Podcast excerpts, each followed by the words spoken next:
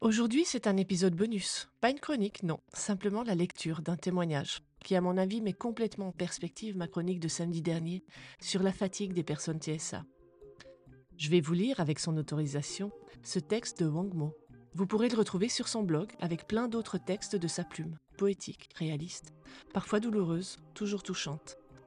Je vous mets le lien vers son blog dans la description. Et si vous vous retrouvez dans ces mots, vous pouvez commenter sur YouTube par exemple, ou nous contacter, Wang Mo ou moi, Maya, sur nos pages Facebook. Le titre Se restaurer du restaurant, ou la vitale restauration restauratrice. Restauration rime avec prison? Quatre témoignages, un même vécu, quatre perspectives. Ma version, mon mari, ma fille et mon fils, quatre vécus différents. On commence par la version de l'auteur. Hier soir, invitation au restaurant. Après avoir réfléchi à tous les moyens possibles pour décliner cette invitation, je choisis finalement de l'accepter, ceci afin de témoigner de mon soutien, de mon amitié sincère à une personne importante pour moi, devenue veuve récemment, et également par respect envers la mémoire de son époux, qui était un ami de la famille, mais aussi parce que son deuil est vraiment récent, et qu'elle n'a pas actuellement l'énergie mentale suffisante pour que je lui détaille les raisons d'un refus potentiel. Et enfin parce que je ne sais pas mentir. Avant le restaurant, première étape. J'engrange le maximum d'informations sur les invités, qui, combien, où, etc. Je vais jusqu'à me rendre au restaurant trois jours avant pour y boire un café et voir les lieux, anticipés au mieux. Une des choses qui m'a permis d'accepter l'invitation, c'est le fait qu'il était prévu que nous ne soyons que quatre, avec mon ami et sa fille. Donc j'ai dit oui, mais ensuite elle m'a dit que nous serons final douze, le double de ce qui était prévu. J'avais déjà donné une réponse positive, du coup je ne pouvais plus annuler, d'autant que le restaurant était réservé. Heureusement, je connais tous les invités puisqu'on est régulièrement, on s'est régulièrement rencontrés annuellement lors de l'anniversaire de la fille de mon ami. Donc on va dire que ce sont presque les meilleures conditions qui se profilent pour moi. Premièrement, je connais les personnes et deuxièmement, j'ai pris le temps de me familiariser avec le restaurant. Qui est horrible, le restaurant. Enfin non, il est super le restaurant, mais bruyant, bruyant, c'est une horreur. Situé sur une route, une grande artère de centre-ville, avec embouteillage aux différentes heures de pointe, un bruit insoutenable, et ceci rien que le temps d'un café. Et trop chaud aussi, pas le café, mais la salle sans climatisation. Mais une restauratrice absolument délicieuse, d'une gentillesse devenue rare dans ce monde parfois si dur. Suite de l'étape intermédiaire avant le restaurant, étape obligatoire, j'anticipe, j'anticipe, j'anticipe. Je calcule ma semaine entière avant le jour J, enfin le jour de l'invitation. J'élague, je taille, j'enlève tout ce que je peux pour économiser mes petites cuillères ou mes haricots, pas magiques comme dans Astrid et Raphaël, la série TV. Bref, pour économiser au maximum ma minuscule dose d'énergie. Cette minuscule dose d'énergie hebdomadaire et quotidienne, je fais des réserves de silence, de solitude, j'engrange des connaissances avec mon IS, mon intérêt spécifique. J'essaye de faire le plein de vide, de calme, intériorité, méditation, pause sensorielle, etc. Une lutte de haut niveau. J'ai dû me battre avec les imprévus impondérables, imprédictibles et inévitables du quotidien familial à gérer. Ça, c'était avant le restaurant. Maintenant, pendant, au restaurant, le jour J, l'étape fatale. Une demi-heure de balade citadine avec quelques invités pour arriver au restaurant blague sur le fait qu'il est 18 heures. 18 heures. À cette heure-là, moi, je soupe à la maison aux heures suisses et canadiennes. Puis, entre 19h30 et 20h30, selon le nombre d'interactions sociales de la journée passée, je me prépare avec mes rituels du soir. Et à 20h30, je suis au lit, dans le noir et le silence, dans ma routine vespérale, pour me préparer à dormir. Blague donc sur le fait que je fais quelque chose d'exceptionnel dans le sens d'une grosse exception à mon train-train habituel et journalier. Plaisanter sur le fait que je ne sors jamais à cette heure-ci. Ok, heureux celui qui sait rire de lui-même, il n'a pas fini de s'amuser, dit Joseph Folliette. L'idée est surtout de mentionner le fait que cette amie a de la valeur, puisque, pour elle, je fais vraiment une grosse entorse à mes habitudes. Mais là où c'est plus drôle, c'est lorsque cette amie précieuse dit qu'il faut me sortir de force plus souvent et régulièrement. Évidemment, je le comprends sérieusement, au premier degré, sans humour, égale panique. Voilà l'une des raisons de ce poste. Expliquer, décortiquer encore et toujours à quel point cela me coûte, cette sortie. Et dire que non, il ne convient pas de me forcer à sortir plus souvent dans ces conditions. Alors, après ce gros coup de stress initial, arrive le débarquement au restaurant. Une personne supplémentaire, elle a une parfaite inconnue, mais c'était pas prévu. Nous serons donc 13. Il y a un écran qui était éteint lors de mon café d'anticipation. Cet écran, aujourd'hui, il est allumé, avec des danses folkloriques costumées, tradition que j'aime en principe, mais ici, le son est à son volume bien trop fort.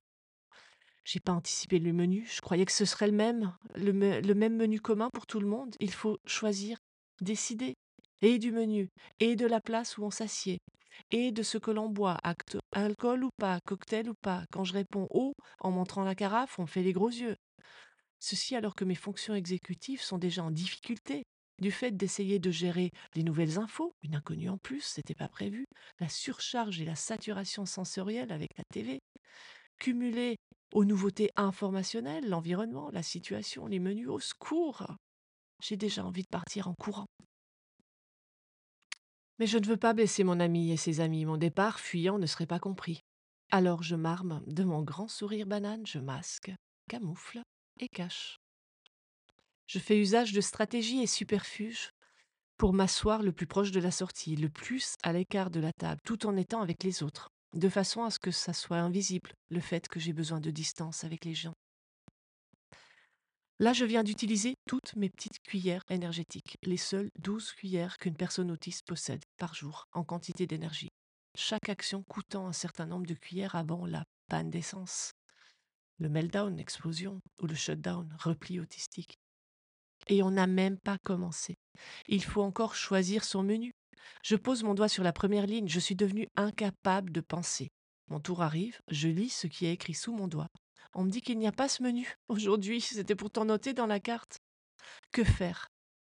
La sommelière me propose le menu suivant. Je ne sais même pas ce que c'est, mais je dis oui. J'avais réussi à avoir mon mari par avant traducteur social à côté de moi. Or, voilà qu'un changement de place s'impose. Tous mes efforts sont réduits à néant. Par instinct de survie, j'arrive tout juste à renégocier ma place, la plus proche de la sortie. Mais je n'ai plus la sécurité du bavardage de mon mari.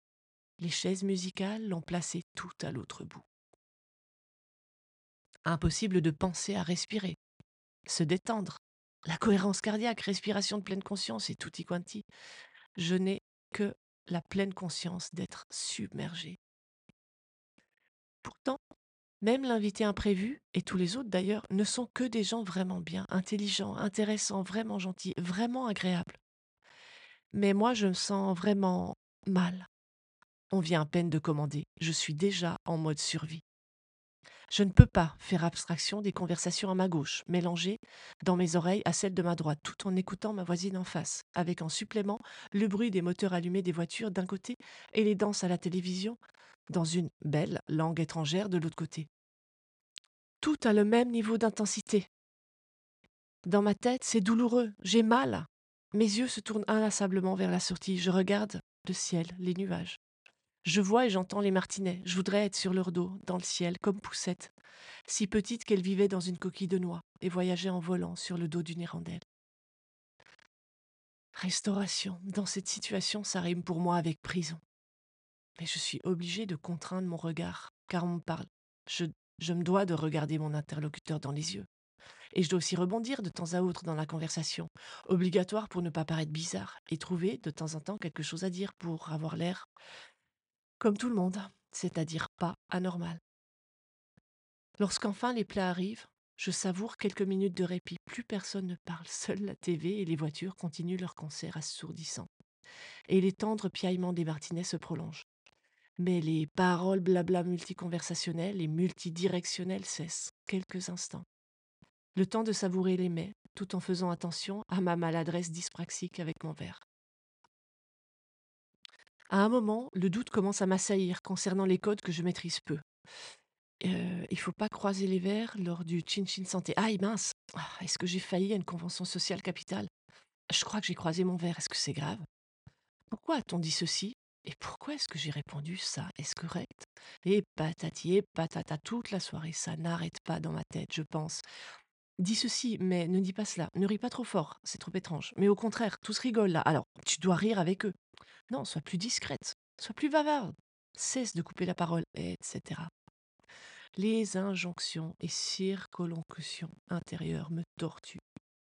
La vigilance m'épuise à calculer que dire ou ne pas dire. Lorsque le choix du dessert arrive, je préfère m'en priver, même si j'en avais envie, plutôt que de consommer l'énergie que je n'ai plus à faire un choix trop coûteux énergétiquement et trop lourd pour mes fonctions exécutives déjà trop sursollicitées. Peu à peu, je suis là, sans plus y être, comme une sorte de coquille vide. Mais souriante, écoutante, j'essaye de ne pas être prise en flagrant délit de fuite. Je fais acte de présence. Par ma seule volonté et par amitié, je prends sur moi. Pourtant, les conversations ne sont pas inintéressantes. J'y apprends quelque chose. Mais je n'en peux plus, je suis vidée du jeu social, même si celui-ci reste dans un groupe aimable et authentique. Comme d'habitude, la fin n'en finit pas de finir, l'histoire sans fin. In fine, j'essaye de m'éclipser en catimini à plusieurs reprises, mais je suis repérée. On part pas sans dire au revoir. Avec des bisous en prime, parfois quatre, parfois deux. Et une, fois trois. Comment savoir? Et en plus, maintenant, on doit se faire des bisous, alors que c'était interdit pendant le Covid. Compliqué, ces règles changeantes. Mais enfin, Madame la gaffe, c'est vos gaffes, Gaston, Gaston, me dis-je à moi-même, en me morigénant. Après la soirée au restaurant. Impossible de trouver le sommeil, je suis comme en état de choc. La soirée se redéroule dans ma tête en boucle. Toutes les conversations repassent et tournent comme un vieux disque vinyle, en passant parfois sur la même phrase, encore et encore, pour essayer de comprendre ce qui s'est dit, ce que ceci et cela signifient, et pourquoi et comment, et, et, et. Comme si, au lieu d'une seule épreuve, je devais revivre deux fois et plus la même épreuve, et encore le surlendemain recommencer comme Prométhée, condamné à revivre continuellement la même torture, se faire manger le foie pour assimiler. Assimiler toute la surcharge d'informations, le changement de routine habituelle, les codes sociaux de communication et les convenances sociales jamais acquis, alors que j'ai un QI largement au-dessus de la moyenne, avec des capacités mnésiques importantes. Et pourtant, je peine tant à parler de banalité. Assimiler aussi le stress de ne pas jouer avec ses doigts, avec ses ongles ou de lisser les cheveux en public, la tension nerveuse de l'hypercontrôle et de l'hypervigilance pour être dans une norme acceptable. Assimiler enfin le fait de ne jamais parler de ce que j'aime moi, comme par exemple les arbres. Parce que ça n'intéresse pas les autres et qu'il ne faut pas ennuyer les gens dans la conversation, sinon ils vous fuiront, etc. Une fois l'épreuve marathonienne terminée, il faut pouvoir récupérer. Maintenant que je sais qu'il y a un faisceau d'indices concordants en faveur d'autisme chez moi, j'apprends tout doucement, petit à petit, à me respecter. Du coup, cette fois-ci, j'avais prévu la décompensation et la post-invitation. Je savais que je devais calculer au moins au minimum 24 heures complètement off, en mode totalement éteint, pour pouvoir sortir ma tête de l'eau suite au tsunami social du restaurant. Et je savais aussi que je vais maintenant fonctionner pendant plus d'une semaine entière au ralenti, parce que mes fonctions exécutives ont été exacerbées et mises à rude épreuve. Je deviens dès lors mutique, silencieuse, pendant des heures et des heures après avoir parlé lors de l'événement social d'hier soir. Ce sont mes fonctions exécutives qui se mettent en veille, qui hibernent, car la socialisation demande un large panel d'utilisation des fonctions exécutives. Et pour toutes les activités incompressibles sur lesquelles je n'ai pas le choix, comme l'accompagnement des révisions du bac de ma grande fille, eh bien, abus de caféine, plus, plus, plus, en dosage plus fort que d'habitude pour tenir. Le prix à payer pour un seul restaurant, une seule invitation avec une giga décompensation.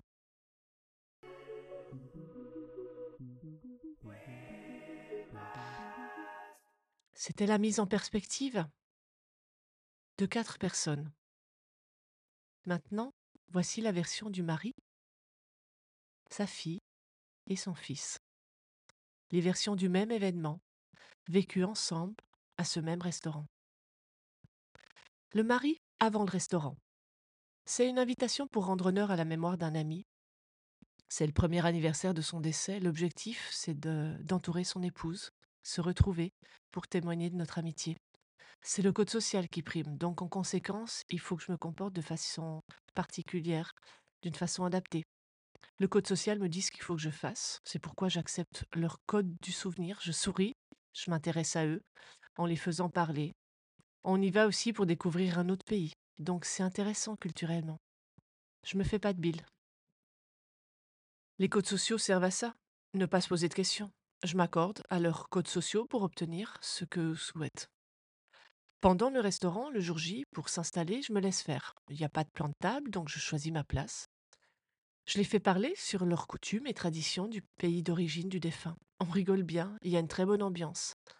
Et c'est ce qu'on voulait, rire, se détendre, évoquer celui qui n'est plus, mais sans être triste de son absence. Le rendre présent par sa culture et sa tradition. Moi, je me sens bien, je suis curieux de nature, donc mon cerveau est en mode youpi, car je me cultive. Je trouve de l'intérêt à faire du bien en étant là. Je n'apprécie pas la, TV allumée, mais je comprends qu'ils mettent de la musique comme élément sonore de leur folklore culturel. Après la soirée au restaurant, aucun impact sur ma vie quotidienne ni sur mon énergie, en dehors du fait d'avoir appris des infos sur un autre pays. Ça m'a détendu. La nourriture était bonne, je suis content, j'ai apprécié. Mon cerveau était tout à fait content après la soirée. Ça a fait grandir mon amitié pour cette euh, amie de notre famille et pour sa fille. Mon mari, sa vision des choses au restaurant. À présent, le vécu de ma grande fille. Avant le restaurant, comme toutes les rencontres avec des gens que je ne connais pas, j'étais stressée. Après, j'avais très envie de découvrir un res- restaurant d'Europe de l'Est avec des gens de cette culture. Pendant le repas, le repas au restaurant, arrivé là-bas, je sentais que maman était mal à l'aise. Et papa était déjà en train de parler avec les gens et que mon petit frère attendait les instructions. Je ne savais pas où me mettre ni m'asseoir, ce sont des codes que je n'avais pas, je voulais pas faire de travers. En effet, c'était un moment important. Le choix des plats aussi était compliqué, j'en connaissais aucun. Et ces éléments combinés ne m'ont pas permis de me sentir assez en confiance pour me dérider, pour interagir avec les autres. Jusqu'au moment où la situation a évolué, nous avons lancé un jeu de cartes et là je me sentais bien, car je savais que j'étais tout à fait capable de gérer ça. Et la musique ne m'a pas perturbée plus que ça. Après la soirée au restaurant, j'ai finalement passé un très bon moment qui nous a rapprochés et permis de comprendre un peu mieux ses amis. Au niveau énergie, j'étais fatiguée, mais ça n'a pas duré plus que de mesure. Ma fille, son vécu au restaurant. Dernière version, celle du fiston. Avant le resto, je me posais la question comment ça allait être, avec d'autres gens d'Europe de l'Est, comment sont leurs habitudes. Pendant le restaurant, je me sentais bien, c'était joyeux et familial. Et après la soirée, j'étais détendue et heureux d'avoir passé un bon moment. Mon fils, son témoignage du restaurant. Quatre personnes ensemble au restaurant. Une famille avec d'autres. Quatre vécus. Quatre visions. Quatre perceptions et quatre compréhensions des choses différentes. Quatre ressentis du même événement, pourtant partagés et expérimentés en même temps et en commun. Quelle divergence. Voilà, c'était les mots de Wang Mo. Je te remercie, Wang Mo, de m'avoir laissé les lire. Et merci à vous d'être là et d'avoir écouté ce témoignage jusqu'au bout. J'espère qu'il vous a autant interpellé que moi. Et si vous voulez en lire plus, retrouvez Wang Mo sur son blog Choisis la vie, dont le lien est en description. Aujourd'hui, c'était un épisode bonus, témoignage. On se retrouve samedi prochain avec la prochaine chronique sur le thème Peut-on travailler avec les personnes TSA Vaste question, ou pas Pour décoder un peu plus un monde pour l'autre et rendre nos mondes meilleurs.